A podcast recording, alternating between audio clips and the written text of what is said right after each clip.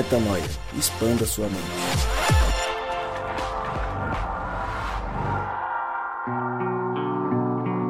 Sim, sim, sim, eu estou de volta e está no ar mais um podcast Metanoia. Chegamos ao podcast Metanoia número 233 e como eu sempre digo, meu nome é Lucas Vilches e nós estamos juntos nessa caminhada. Lembrando você que toda terça-feira um novo episódio é lançado e você acessa tudo que fazemos lá no nosso site portalmetanoia.com.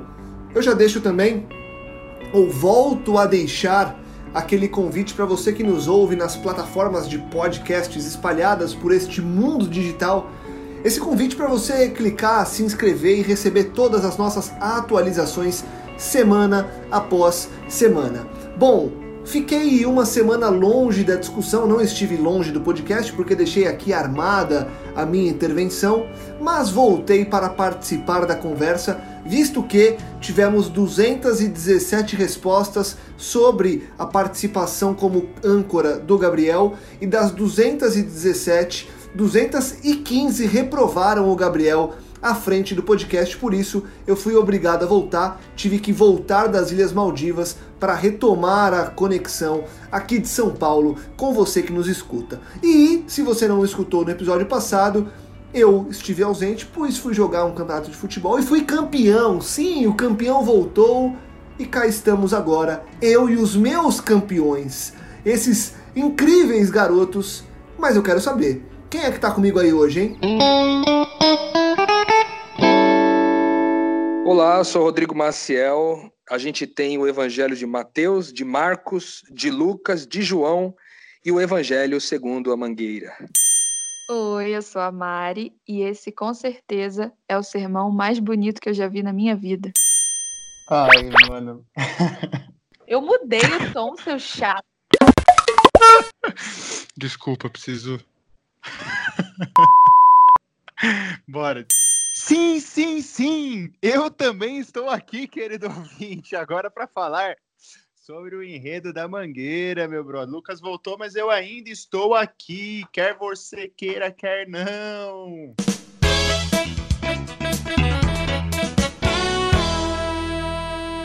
Bom, cá estamos, eu e os meus campeões. Gabriel, você ficou chateado que 215 pessoas vetaram a sua participação como âncora? Cara, assim, eu tava até fazendo um cálculo rápido aqui deu a lógica, porque eu sei de três votos, né? Que foi o da minha mãe, da minha esposa e o meu. Ela, minha mãe e minha esposa votaram em mim. E eu, eu, eu particularmente acabei não votando em mim. Então deu, deu certo, cara. deu cálculo. Deu cálculo aí. Mas foi bom, foi bom brincar de Lucas Wilches, Wilches, diário de bordo. Tá. Boa. Ô, ô Rodrigo, Rodrigo Maciel, você gostou da participação do Gabriel à frente do podcast? Posso faltar mais vezes? Olha, cara, vou dizer, o Gabriel mandou bem, viu? Eu me surpreendi com o Gabriel, confesso que senti falta do Lucas devido à qualidade e experiência de quatro anos de podcast, mas o Gabriel cumpriu bem o papel, cara. Eu fiquei surpreso com ele ali, ó, só no Somebody Love e tal. O Lucas é melhor de Somebody Love, mas o Gabriel deu um Somebody Love bom aí. Gostei. Vou lançar um curso online de Somebody Love e você compre o curso, viu, Gabriel? Para estar melhor nas próximas. Mari Moraes, o Gabriel te tratou bem ou ele te distratou por estar à frente do podcast? Ah, ele me tratou até que bem, Lucas. Eu gostei muito da apresentação dele, assim, o cara, nossa, sem palavras, sem palavras para ele. Ele é meu meu Goku. Gente, Nossa, eu vou confessar a verdade véio. antes que esse podcast comece. Eu tô com jet lag desgraçado porque eu cheguei no Brasil. O microfone tava mutado, a gente tá aqui numa reunião na casa de uns amigos em São Paulo e eu tava, Rodrigo, eu tô com sono, tô com muito sono. Mas eu vou me dar o meu melhor e vai Ô- dar tudo certo, galera. Tchau. Gabriel, é o drama da classe média, né?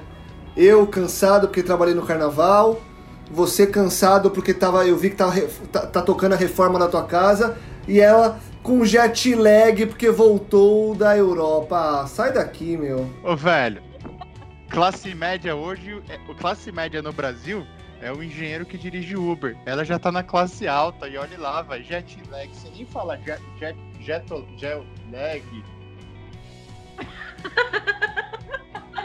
Calça leg. Ai, gente, para de zoar. Foco no Jesus, foco na mangueira. Bom, vai.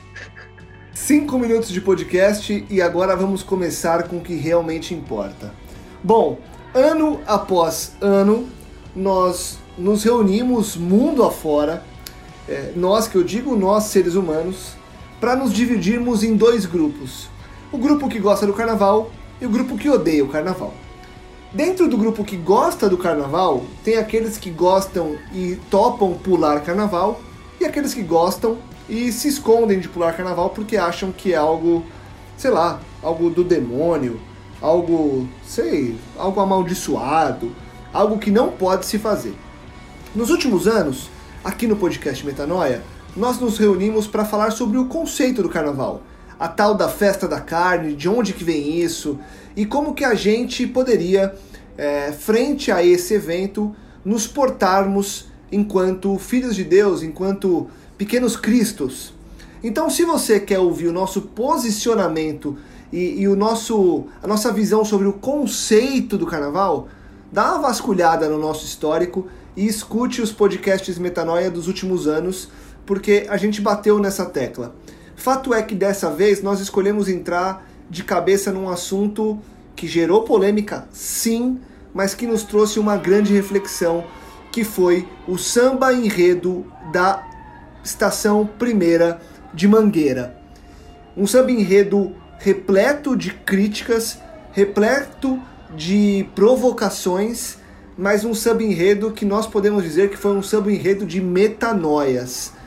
Se você não escutou esse samba enredo, eu vou ler para você de maneira rápida a letra desse samba enredo, mas eu já deixo o um convite para você é, entrar aí no YouTube e assistir a apresentação, porque a parte alegórica desse samba enredo foi muito rica e o que eles mostram, mostraram na apresentação, no carnaval, trouxe realmente muita reflexão. Eu vou ler rapidinho, tá, gente? E aí eu passo a palavra para vocês. O enredo da Estação Primeira de Mangueira, Escola de Samba do Rio de Janeiro, para você que não sabe de quem estou falando, é, chama A Verdade Vos Fará Livre. A Verdade Vos Fará Livre. Composição do Luiz Carlos Máximo e Manu de Cuica. Beleza? Enredo A Verdade Vos Fará Livre. Eu vou ler para você, então, para começarmos a refletir. Senhor, tenha piedade, olhai para a terra, veja quanta maldade. Senhor, tenha piedade, olhai para a terra, veja quanta maldade. Mangueira, samba, teu samba é uma reza pela força que ele tem. Mangueira, vão te inventar mil pecados, mas eu estou do seu lado e do lado do samba também.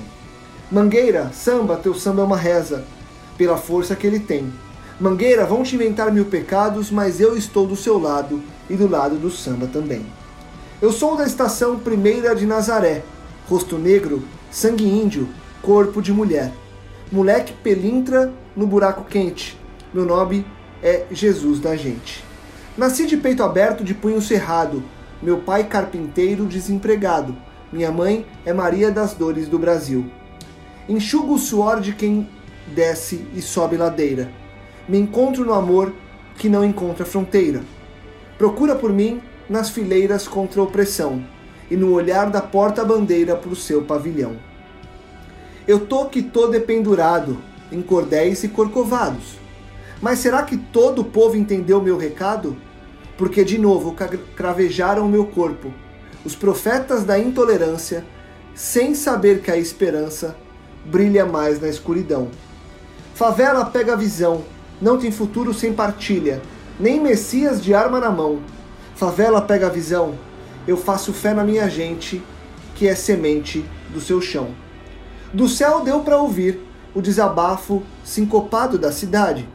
Quarei tambor, da cruz fiz esplendor e ressurgir para o cordão da liberdade. Rodrigão, você que se emocionou, inclusive postou no teu Instagram sobre esse samba enredo, sobre a apresentação da Mangueira. E aí, o que, que você pensou logo de cara quando você viu a Mangueira desfilando e quando você leu e escutou esse samba enredo? Cara, tipo, eu não tinha, na verdade, prestado atenção na letra da música, até que peguei para é, assistir no YouTube mesmo ali o desfile da Mangueira. É, eu até então é, fiquei sabendo de toda é, a polêmica que poderia ser gerada, né? Porque antes, no, na fase prévia ali do desfile, é, alguns pastores, alguns líderes, alguns influenciadores já estavam falando que haviam sido convidados para participar do desfile e tal. E isso, é, eu não tenho conhecimento sobre todos os carnavais do passado, mas pelo que eu entendo até hoje, pelo menos desde que eu me vejo, me entendo como gente e acesso de alguma forma ao carnaval, eu nunca vi isso acontecer é, na minha vida. Eu tenho 36 anos de idade e nunca vi isso acontecer. Então eu sabia que ia ter algum tipo de polêmica, mas eu estava apreensivo para saber o que, que o pessoal da Mangueira ia fazer é, para tentar traduzir o recado que tinha sido é, já pré-anunciado por essas pessoas que eu falei. Mas quando eu assisti o desfile, eu me surpreendi demais, cara. Assim, me, me emocionei várias vezes ao longo do desfile, porque realmente é, eu, eu percebi assim é, um desenho ao longo de todo, todo o desfile, um desenho tão tão bonito e tão fiel ao evangelho, cara, que que realmente me emocionou muito, assim, saber que num, num evento como esse, de proporções gigantescas, como é o Carnaval, para o Brasil e para o mundo, onde a gente recebe aqui no Brasil diversas pessoas de diversos lugares do mundo para assistir o Carnaval, a gente poder dar um recado como a gente deu é, em rede nacional, em, em, canal de televisão que normalmente tem algum tipo de crítica a respeito da, do mundo cristão e etc.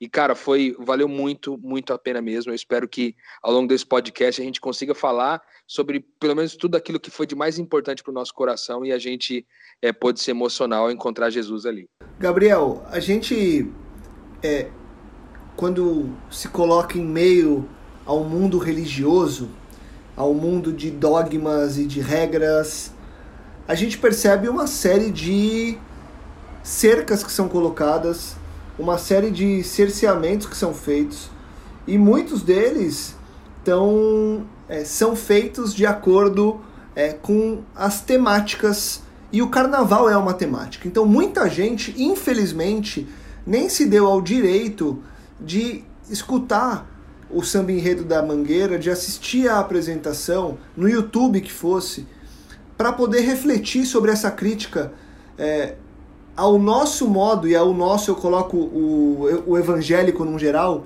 ao nosso modo de pregar um Cristo que é completamente avesso ao Cristo de verdade. E quando a gente é, se dispõe a fazer essa reflexão assistindo a uma apresentação de carnaval, parece que a coisa fica mais profunda, né? Porque a gente para para pensar em coisas que a gente até conversa no dia a dia, mas quando a gente vê de onde vem, de um lugar que a gente talvez menos espere, e não sei por que, que a gente menos espera desse lugar, né? A reflexão para nós fica mais pesada, né? Talvez a, a, pancada que a gente toma é ainda mais forte, né, Gabriel? Eu acho que é aí que tá, Lucão. Acho que a gente menos espera porque ainda temos uma carga de preconceito e preconceitos formadas, né? É, cara, é sensacional você ver. Assim, o carnaval ele é de uma é, é, abrangência de classes sociais e de pessoas, cara, gigantesca. Posso estar falando besteira, mas eu acho que é a maior festa do Brasil e talvez da América Latina e tudo mais, enfim. Então, assim, coloca em, em, em questão um tema muito sinistro, completamente atual. A gente acaba de passar aí uma série de, de podcasts sobre a série Messia e como esse tema está em alta me surpreende muito eu, e eu fico assim extremamente feliz de ver essa desconstrução. Eu lembro, eu não sei se a gente chegou a gravar um podcast sobre aquela música O Último Cristão, lembra? Do Kivitz, Do salvo Kivitz. engano. Que ele faz, que o pastor lá faz uma introdução bem bacana, assim, sabe? De uma desconstrução. Quem dera houvesse uma desconstrução em massa. E eu acho sensacional, velho. Eu tava vendo aqui é, a apresentação desse samba enredo eu só não consegui entender em que momento isso foi apresentado, se foi antes, enfim. O, o um dos escritores, ele, ele coloca assim, ó, uma introdução ao samba, né? Ele fala assim, ó, nasceu pobre e sua pele nunca foi tão branca quanto sugere sua imagem mais popular. Sem posses e mais retinto do que lhe foi apresentado, andou ao lado daqueles que a sociedade virou as costas, oferecendo-lhes sua face mais amorosa e desprovida de intolerância. Cara, eu acho que assim, pleno século 21, 2020, talvez, talvez agora a gente esteja vivendo um momento em que essa desconstrução levou Cristo de fato ao grande povo, à grande população, sabe? A gente talvez tenha superado o Cristo homem, branco, de cutis europeia, que nada mais representa do que o, o homem branco rico, entendeu? Talvez a gente esteja se livrando aí de uma de muitas manipulações sociais, eu digo. Não estou nem falando só de, de, religiosidade em si, cara. Mas é sensacional ver isso. É, e, e, e isso é muito legal, né, Gabriel? Eu queria trazer a Mari para a conversa. Mari, é, saia do seu jet lag e venha com a gente aqui, porque quando a gente é, lê esse samba enredo e assiste à apresentação, a gente percebe que, como o Gabriel falou, não é só uma crítica religiosa mas é uma crítica política, é uma crítica humana, é uma crítica daqueles que estão é, envoltos à, à pobreza, estão envoltos a as questões do gênero, as questões dos preconceitos e do racismo, as questões, enfim, as questões diárias de exclusão da sociedade. E aí vem uma escola de samba e na sua mensagem macro da, do teu samba enredo, e de tudo que ela mostra, ela dá um tapa na cara e fala assim: parem de excluir. É, eu lembro de ter visto ali em um carro alegórico, se eu não me engano é o do Calvário, é, coloca assim: só ame, pare de julgar. Esse tapa na cara, lá no fundo dói, não dói, Mari? Da gente pensar que quando nós falamos que somos cristãos, as pessoas ainda associam àqueles que vivem a intolerância e que pregam esse é, esse julgamento em detrimento do amor. E aí vem uma, uma mensagem dessa para dar um, um belíssimo tapa na cara de forma geral, né? Sim, com certeza. E esse tapa na cara ele tem uma dimensão simbólica e uma dimensão muito prática no carnaval em si do Rio de Janeiro. Por quê? É, o, que, o, que, tem acontecido como contexto é que politicamente é, tem havido uma série de medidas da prefeitura carioca para censurar e criminalizar manifestações artísticas que sejam incoerentes com a religião do prefeito. E diante desse cenário, a atitude da Mangueira foi já desde o ano passado chamar é, essa denúncia e, inclusive, provocar é, um retorno e a coerência espiritual das lideranças que promovem é, a sua fé de uma forma a impedir manifestações que não sejam coerentes com a sua própria doutrina. Então, está havendo um fundamentalismo, uma expansão do fundamentalismo forte no Rio de Janeiro, e a Mangueira tem se posicionado contra isso. E esse desfile é importante falar que ele faz parte desse contexto. E a dimensão, além da prática que eu já citei, a simbólica, é que o que o, o, que o Zambianco falou me chamou a atenção.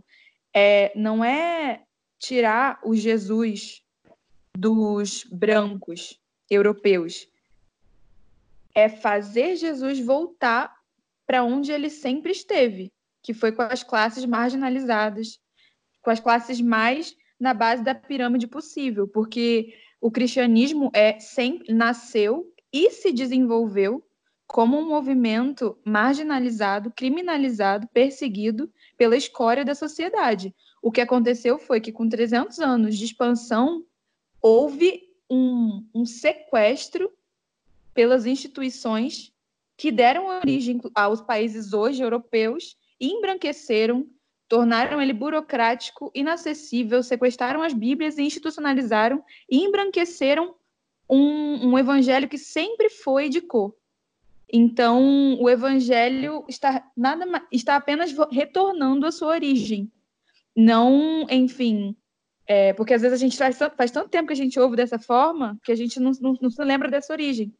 Então, enfim, é, o evangelho nunca foi algo europeizado na sua raiz, né? É só uma fase do processo de expansão pelo mundo. Não, e é sinistro, Lucas, porque assim, se você pegar alguns, é, é, o carnaval representa o que a Mari co comentou, é, tipo, assim, é, uma, é uma situação na história, né? Você coloca o carnaval em rede 2020, pá, e você entende a história do que tá acontecendo, cara. Alguns anos atrás, a gente também teve enredos com a retratação, com retratação religiosa, enfim, até de matrizes africanas, bababá, bababá. É, e agora você percebe como o evangelho talvez esteja se expandindo de ta tamanha forma, tamanha potência, e aí até chamaria de, de um reavivamento de fato, que você tem uma classe social, aliás, diversas classes sociais representadas ali, entendeu?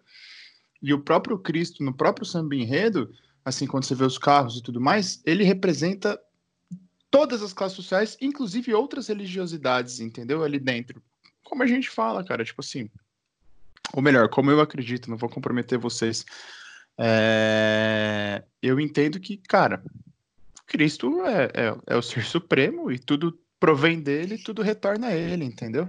Cara, uma coisa que eu queria adicionar ao que a Mari e o Gabs disseram aí é o seguinte, até respondendo talvez sua pergunta lá atrás, Lucas, né? Por que, que às vezes a gente se surpreende de perguntar, pô, por que, que vem de um lugar tão inusitado uma mensagem como essa, né? É, tem um texto na, nas escrituras que fala que as prostitutas e os publicanos estão entrando no reino de Deus antes dos religiosos. E aí, quando a gente ouve essa, essa noção, a gente volta àquele entendimento da graça, de entender que quanto mais pecadores nós fomos e, e somos, e mais a gente se entende como pecadores e, e, e fracos, vamos dizer assim, espiritualmente, a gente mais conhece da graça de Deus. E eu acho que isso foi uma expressão que pode ser encontrada ao longo do desfile todo, assim, uma expressão de graça, um evangelho leve, né? Que muitas vezes a gente não consegue encontrar é, nas, nas em, em, muitas igrejas cristãs por aí, porque é um evangelho pesado, baseado num legalismo, no moralismo, num conservadorismo, e não no evangelho que inclua as minorias e, e que inclua também é, pessoas que vivem em situações como aquelas que Jesus incluiu, né? De prostituição, é, de adultério, gente com é, que é, os publicanos que cobravam impostos a mais do que deveriam, e várias outras classes, né, bêbados, pessoas que, moradores de rua, aleijados, pessoas com quem Jesus sempre estava sempre é, trazendo para junto de si, sabe? E aí eu acho que essa leveza, né? O, o eu estava ouvindo hoje um, um bate-papo ali do Caio Fábio falando sobre isso, né? Que essa leveza toda que foi dada pela Mangueira foi muito, é, foi uma pregação do Evangelho tão mais robusta e poderosa do que muitas dessas que a gente vê por aí, por causa disso, por causa do conhecimento de, de graça que essas pessoas acabam acumulando devido a tanto sofrimento e tanta dificuldade que eles passam por aí. Então, é, para mim, vale é, considerar, além de todo o ponto de vista histórico, como a Mari trouxe para a gente muito bem resumido, e, e essa visão é, mais contextualizada que o Gabs trouxe também, da gente lembrar que há muita teologia espalhada é, por, pelo desfile da Mangueira, assim. E eu pude perceber, inclusive, um esforço intencional, não somente do, do carnavalesco, lá o tal do Leandro Vieira, mas também de todas as pessoas que participaram é do desfile em não é, tirar ou não desconcentrar, é, não desfocar e não distrair quem estava assistindo o desfile para outras coisas que não fosse a mensagem central, que era essa mensagem de um Cristo que morre por amor, né? Que a gente costuma dizer, porque você vê a, a Alcione que costuma sempre desfilar com as unhas grandes e compridas e com cores extravagantes, é, representando o papel de Maria, corta as unhas como um, um, símbolo muito significativo, porque era uma coisa cultural ver essa mulher emblemática na nossa cultura, usando as unhas daquele tamanho é, enormes em outros é, eventos do carnaval, e aqui ela, ela comedida, ela escolhe cortar as unhas e, e, e desfilar com as unhas mais respeitosas, e aí, quando ela é perguntada pela, pela reportagem, ela responde, cara, eu é, eu gostaria mesmo de, de representar Maria bem e respeitar o sagrado de outras pessoas. Então, o que ela fez, o que muitas pessoas fizeram, porque a maioria da, das mulheres que estavam vestidas ali também não estavam vestidas de forma é, hipersensualizadas. É, havia uma, uma, uma intenção ali na, na representação da, do, da mulher, da Evelyn, Evelyn né, que era a, a rainha da, da bateria, é, havia nela uma, uma preocupação em não sambar durante todo o, o a passarela, em não vestir uma roupa pro, é, provocante. Ela, ela realmente entrou no papel de representação da pessoa do Cristo e respeitou o sagrado de muitas pessoas. Eu achei que isso foi é, de uma extrema assim delicadeza e, e, e, bondade das pessoas que participaram desse desfile, sabendo que poderia, já é, é, impactaria muitos religiosos, mas que todo esse desenho de amor, de sacrifício em prol é, de amar, é, deixaria uma, um recado muito melhor do que se fizesse isso de forma assim mais despreocupada, sabe? Eu, eu queria também acrescentar rapidinho o que o Rô falou, que assim, eles não fizeram essa questão da, das unhas ou mesmo do samba ou das roupas serem mais cobertas por uma questão dogmática do evangelho em si. Eu vi muito claramente é, que eles abriram mão de um direito, porque, na minha opinião, isso eu estou falando de mim, aonde o evangelho realmente está acontecendo, as pessoas não estão discutindo esse tipo de coisa as pessoas estão se. Quem está discutindo isso é porque não está ocupando muito do seu tempo servindo. Então, realmente, aonde o reino está chegando, não é uma questão você poder sambar ou você botar a sua unha do jeito que você acha que tem que colocar. Só que, mesmo sabendo disso, eles manifestaram o um amor com aqueles que eles sabiam que o julgariam, porque está, inclusive, no samba enredo. Então, eu só queria pontuar que essa questão das unhas foi por amor àqueles que atirariam pedras e não por um dogmatismo que não tem nada a ver com a prática do evangelho. É, essa a Evelyn ela, ela deu duas declarações com relação a essa roupa dela, que vai ser um encontro do que vocês estão falando mesmo. Ela fala assim, ó, vai ser um Jesus que não samba porque a gente quer que as pessoas enxerguem Jesus primeiro, independente de gênero. E num outro momento ela fala o seguinte: ela fala assim, ó, vai ser o maior desafio para mim, o maior da minha vida. Eu que sempre sambei, vou abdicar de sambar desse amor para pregar o amor. Sinistro. De deixa, eu, deixa eu emendar nesse ponto que vocês levantaram sobre o usar ou não a unha, sambar ou não, é, estar de um jeito ou de outro. Eu queria agora chegando na metade do podcast fazer uma pergunta para vocês. É, a Mangueira trouxe à tona alguns dos nossos, e aí nossos que eu digo mundo religioso aí no geral, tá? Alguns dos maiores e, e mais temidos tabus é, das pessoas que seguem a Jesus ou seguem a uma imagem de Jesus, né? Porque todo mundo crê é, piamente que Jesus é homem, é branco, é bonito, olho azul, é, que tinha um jeito é, X de andar, de falar, de se vestir. E quando você começa a desconstruir essa imagem, você começa a construir uma figura que muitas vezes é, é meio que odiada até pelo cara que se diz cristão. E é muito louco, né? Porque grande parte das religiões é, vai contra a criação de imagens para serem adoradas. E me parece que ao longo dos anos nós criamos uma imagem para adorar, né? Então quando se fala de um Jesus mulher, as pessoas não querem, mas por que não querem? Muito pelo fato de que talvez elas tenham criado uma imagem para se adorar, uma imagem de um homem é, que as pessoas admiram pelo que ele é para fora e não só pelo que ele é dentro nas suas ações. E aí eu acho que é importante a gente bater um, um, um ponto é, aqui que é o seguinte: a gente, a gente enxerga a realidade é, como algo completamente avesso ao que inclusive diz o mandamento, beleza? Porque o mandamento diz, um dos mandamentos, né?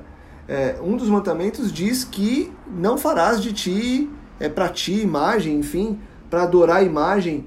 É, e isso vai completamente contra. Mas o meu ponto aqui é o seguinte: até vocês podem é, falar sobre, mas eu queria, eu queria trazer uma pergunta que pode ser nossa reflexão daqui para o final do episódio. Como romper com os preconceitos e com os preconceitos que às vezes a gente nem, nem sabe que existem, para que a gente possa realmente é, estar conectado com o Cristo de verdade e não com uma imagem que eu construí ou que a minha igreja construiu ou que as pessoas construíram. Como que a gente consegue vencer isso para superar algo que é tão pequeno, tão banal, que é esse fato de que nós queremos escolher a imagem do que nós queremos adorar e nos conectar quando na verdade o que Cristo sempre propôs foi que nós estivemos, estivéssemos conectados à essência dele, à essência dele. Cara, eu acho que um ponto chave para a gente poder lidar com isso e vencer talvez todas essas barreiras que vão é, de encontro com as imagens que nós criamos de Deus, né? O Deus que nós fizemos segundo a nossa imagem e não é, o Deus que nos fez a sua imagem. Eu acho que esse, há esse grande paradoxo aí, ou essa grande contradição, melhor dizendo. É, eu acho que a melhor forma a de sua, vencer... Desculpa, a sua semelhança, né? O, o paradoxo tá Deus que nos fez a sua semelhança. Aquilo que, cara, quando vocês me explicam, acho que você que me explicou a primeira vez assim esse ponto de vista, sabe? Tipo, a nossa semelhança com Deus não é essa imagem de humano bípede, né? Tipo, isso daí é, é, algo nosso, a gente que construiu. Tipo, Deus é bípede porque Cristo era um humano, então Deus também é um humanoide, bípede, tipo, o sacro, né? E aí a gente não sai disso. Exatamente, ele, ele nos fez uma imagem segundo uma semelhança. Mas mais importante do que isso tudo, na minha opinião, para que a gente possa lidar com isso, é, de forma a vencer esses preconceitos, é a gente é, se lembrar de pelo menos duas coisas. A primeira delas é que é, nós todos fomos feitos à imagem e semelhança de Deus. Significa é, que to, em todo ser humano existe a imagem de Deus. A imagem de Deus está em todo ser humano, independente da sua raça, da sua tribo, da sua língua, do seu idioma, das suas condições, das suas situações, das, das, é, das suas perversões e tudo mais, a imagem de Deus pode ser encontrada em qualquer ser humano. Eu acho que essa é a primeira é, coisa que transcende, é, que faz a gente transcender uma imagem específica de um, de um estereótipo específico a respeito de Deus. A segunda coisa que eu acho que a gente precisa lembrar e que eu acho que a Evelyn trouxe bem na entrevista que ela deu ao final do desfile é que ela disse o seguinte: é, ela faz uma provocação, né? Ela diz assim: se, se nós todos no Brasil fôssemos ensinados de que Jesus poderia ter a, ser a imagem de uma mulher, talvez no Brasil a gente não estaria com os níveis tão altos e tão recordistas de feminicídio como a gente tem hoje. E quando ela diz isso, ela instala um paradigma que é assim: se nós olhássemos mais para o sagrado das pessoas com quem a gente se relaciona, com, com o sagrado das pessoas que são é, de classes minorizadas ou de classes marginalizadas, de classes oprimidas, além de todas as outras classes, é, a gente respeitaria o sagrado do outro. Então, aqui existe uma convicção de que não somente nós somos filhos de Deus, nascidos de Deus, membros da família espiritual de Deus, mas nós também, porque somos filhos de Deus, olhamos para todos os seres humanos como sendo seres humanos onde Deus habita, onde Deus mora.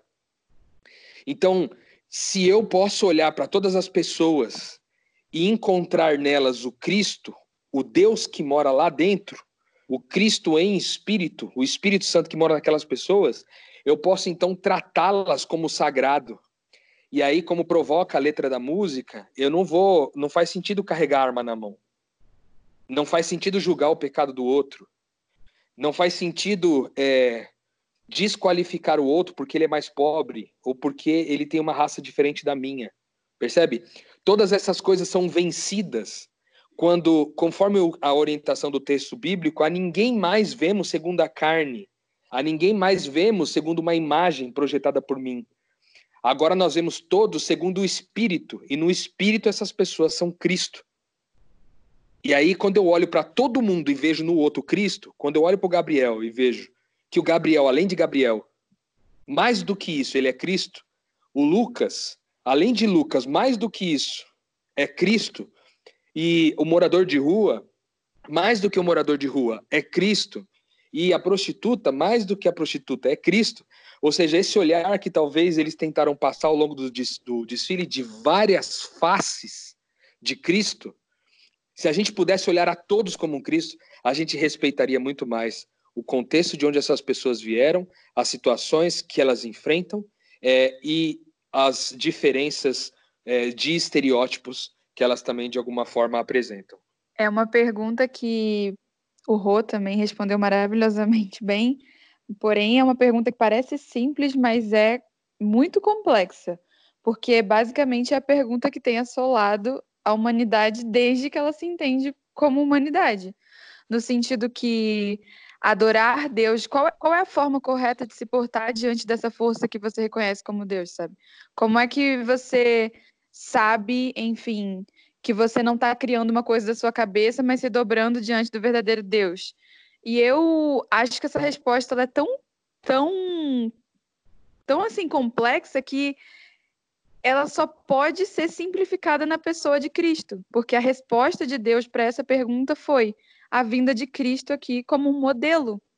Então, a verdade é que no momento em que você tira os olhos da pessoa de Cristo e do mandamento dele, já que ele é a palavra, ele é o verbo, no momento em que você se esmera em qualquer outra coisa que não seja amar, porque percebam, eu até pensei isso aqui durante o episódio é, o mandamento não é adorar a Deus sobre todas as coisas, não é idolatrar o Deus certo sobre todas as coisas, é amar a Deus sobre todas as coisas.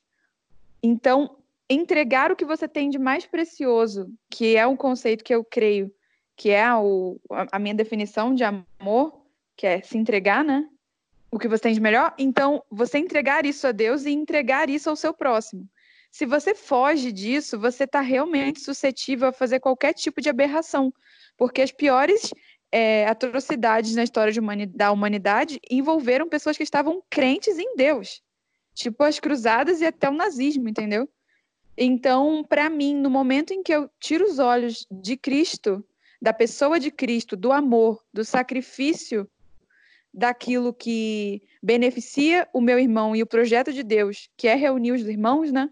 que reunia a família dele, nesse momento eu estou suscetível a qualquer tipo de atrocidade, seja ela pequena, como julgar um irmão, ou grande, quanto essas guerras enormes por motivos ridículos e religiosos.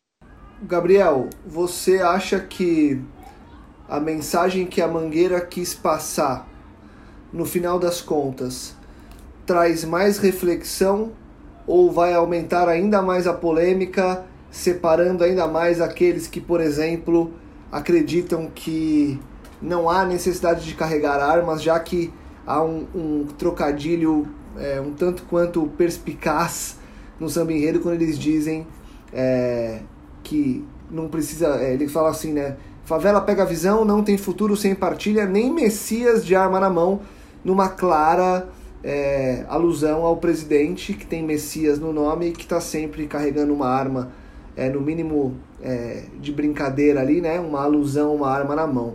É, você acha que a polêmica vai ser maior ou que é, começou aí talvez uma grande pedra falar para que a gente, e a gente que eu digo o mundo é, religioso evangélico no geral, é, consiga realmente refletir e começar a mudar de postura? Cara, essa, esse Messias com a arma na mão, os caras foram muito, muito perspicazes, né, velho? E tem uma parte também que o, que o helicóptero lá passa por cima da favela, outra referência ao, ao governador deles, que, pô, sempre tá usando isso daí também. Enfim, eu acho que o próprio samba enredo responde isso daí, Lucas. Se você pegar é, a última estrofe, fala assim, ó, Mangueira, samba, teu samba é uma reza, pela força que ele tem, Mangueira. Vão te inventar mil pecados, mas eu estou ao seu lado, e do lado do samba também. cara, é meio fato, fatídico, que vai ter o, o lado do mimimi, o lado de quem entendeu, enfim. Eu acho de coração que é uma.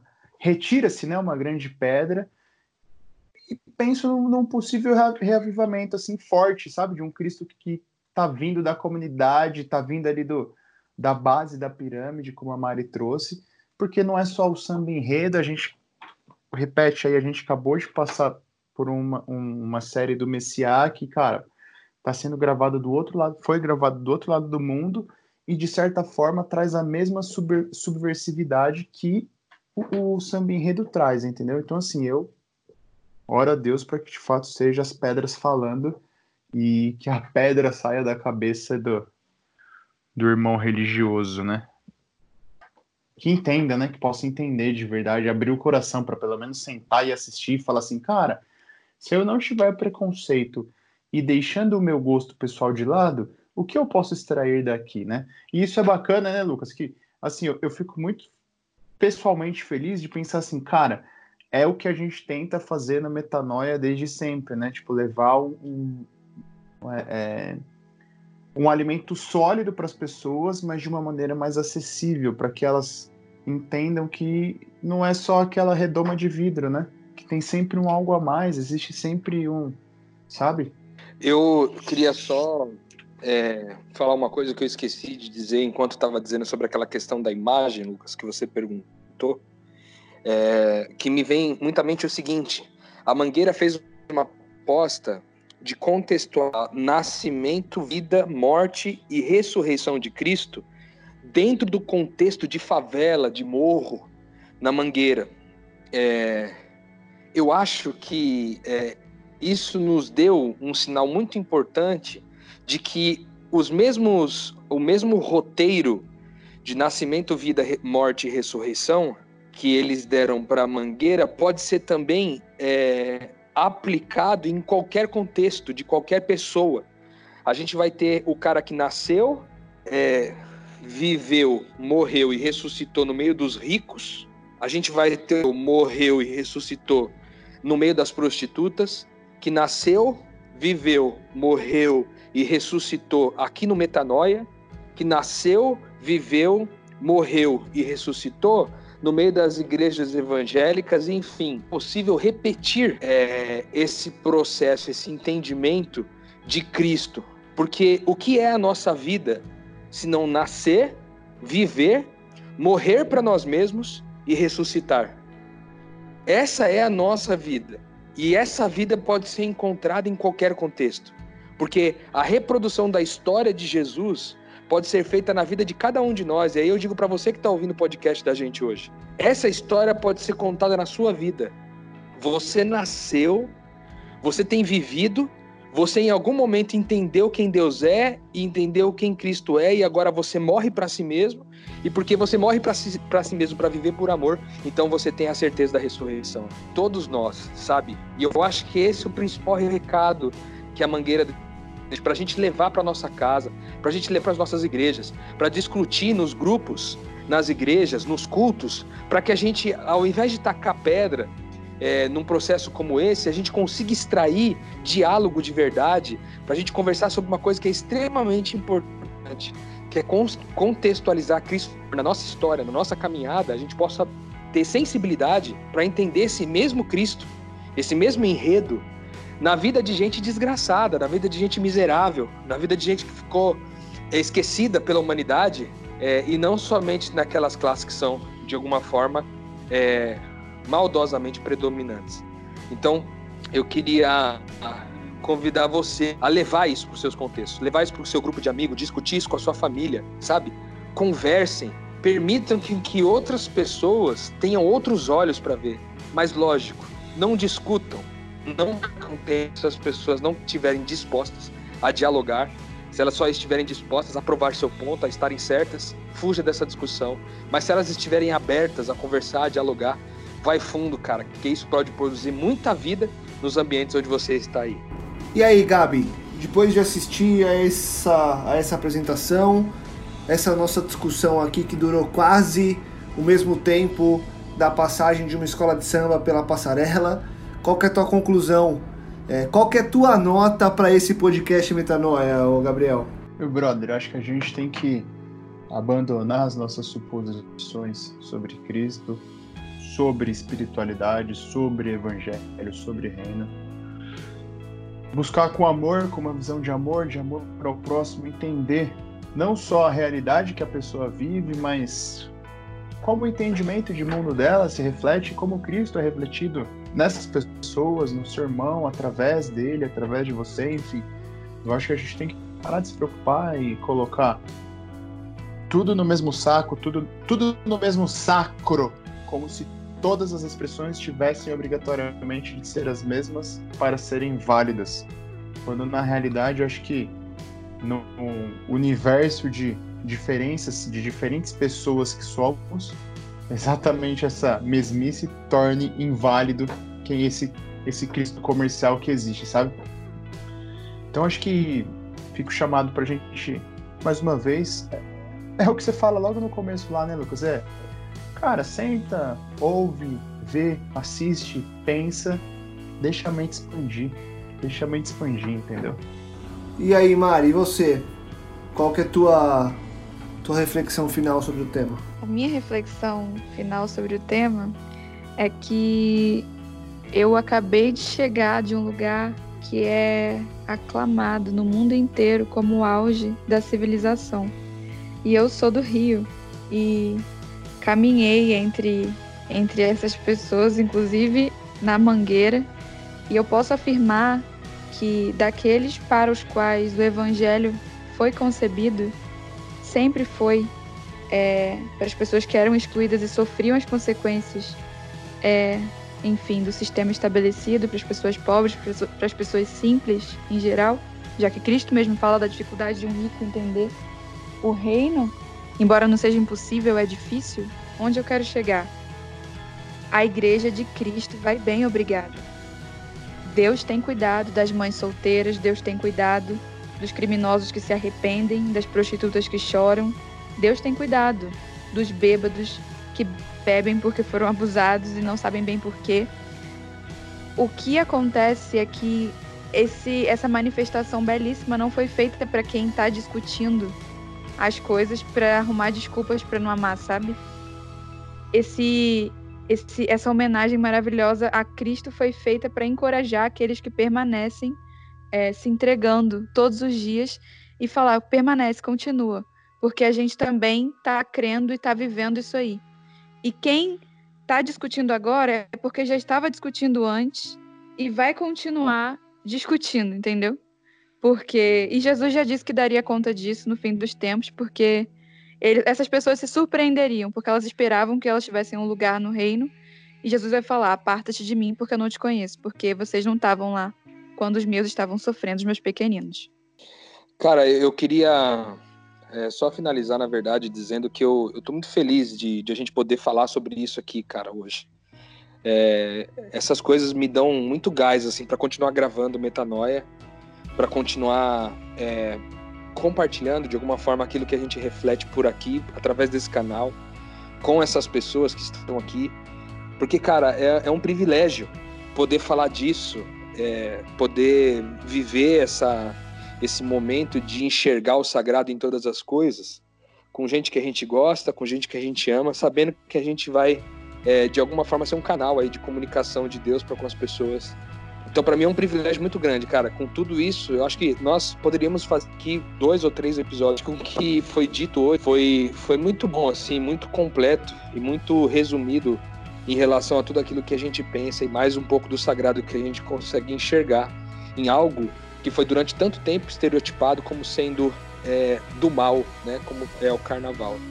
É, mais uma vez, eu acho que a gente, a gente, Deus permitiu que a gente se superasse aqui, de alguma forma, no metanoia, podendo falar sobre um assunto que para muita gente é tabu, mas que para a gente já virou mais uma oportunidade de enxergar o sagrado novamente. É isso aí, continuamos juntos enxergando o sagrado e levando ele para todos os lugares que forem possíveis é, a gente que for possível a gente chegar. Bom, seguimos juntos. e continuamos expandindo a mente. Que semana que vem a gente esteja aqui mais uma vez para enxergar as possibilidades de expansão de mente em tudo aquilo que está à nossa frente. A você que nos escuta, deixa aquele convite de todo final de episódio, compartilhe, divulgue ajude que mais pessoas possam expandir a mente. Assista a apresentação da Mangueira, escute o samba enredo e reflita mais uma vez sobre aquilo que Cristo quer falar com você. Metanoia, expanda a sua mente.